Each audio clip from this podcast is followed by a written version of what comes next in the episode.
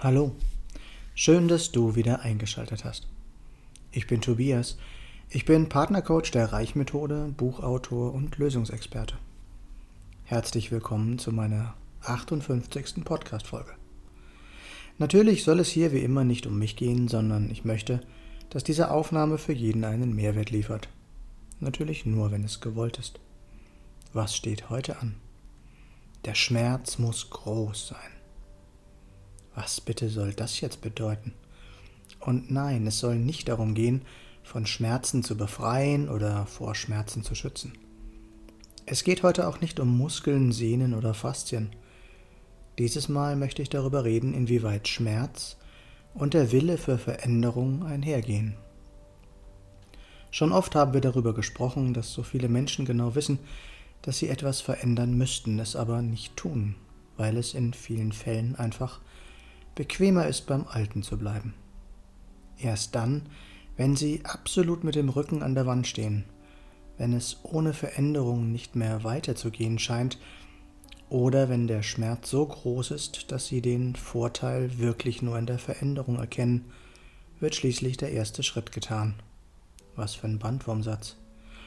Nicht selten ist es dann aber schon zu spät. Was natürlich nicht heißt, dass man nicht trotzdem noch alles versuchen und einfach anfangen kann. Natürlich dürfen wir niemanden dafür verurteilen, wenn er oder sie sich vehement gegen jegliche Veränderung wehrt, denn in den meisten Fällen ist der emotionale Schmerz, den sie vermeiden wollen, so tief im Unterbewusstsein verankert, dass der Grund für uns nicht zu erkennen ist.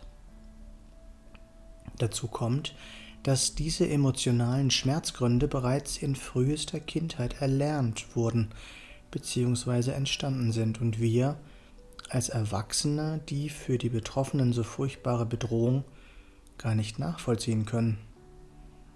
Kleinkinder haben kein Zeitgefühl, sie wissen nicht, dass eine für sie bedrohliche oder schmerzhafte Situation vorübergeht.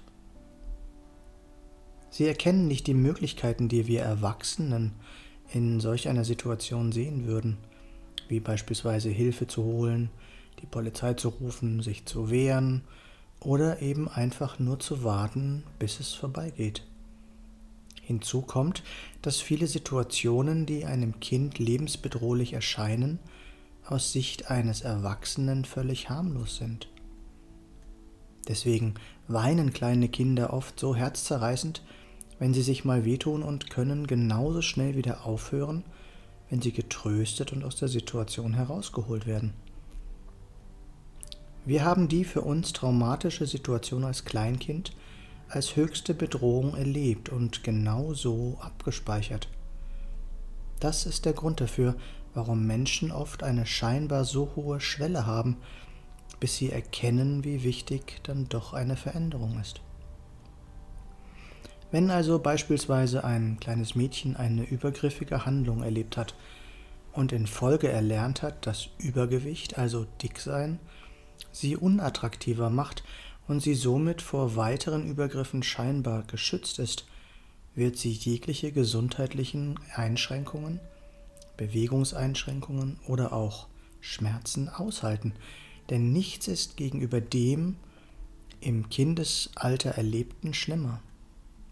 Bei einem lieben früheren Kollegen habe ich selbst mit ansehen müssen, dass sogar der Tod für ihn nicht bedrohlich genug war. Was es auch immer war, was dahinter steckte, es war stärker.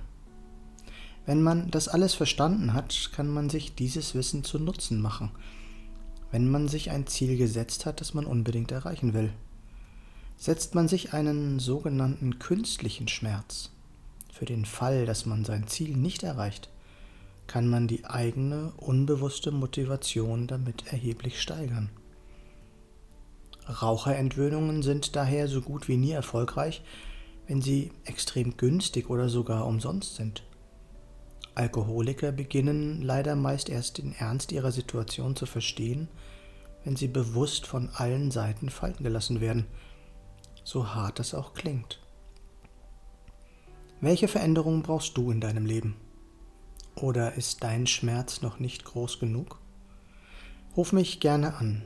Meine Nummer ist 0176 4, 3 mal die 7, 9070. Weißt du, wer du wirklich bist? Weißt du, was du brauchst, damit es dir gut geht?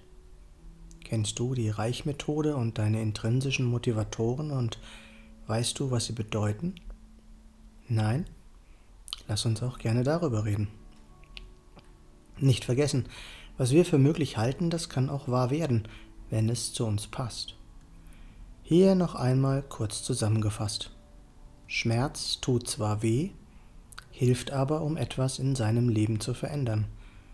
Wie hoch muss der Schmerz für dich sein, bis du anfängst? Wenn du mal was anderes denken willst, ruf mich an oder buche dir das Starterpaket der Reichmethode.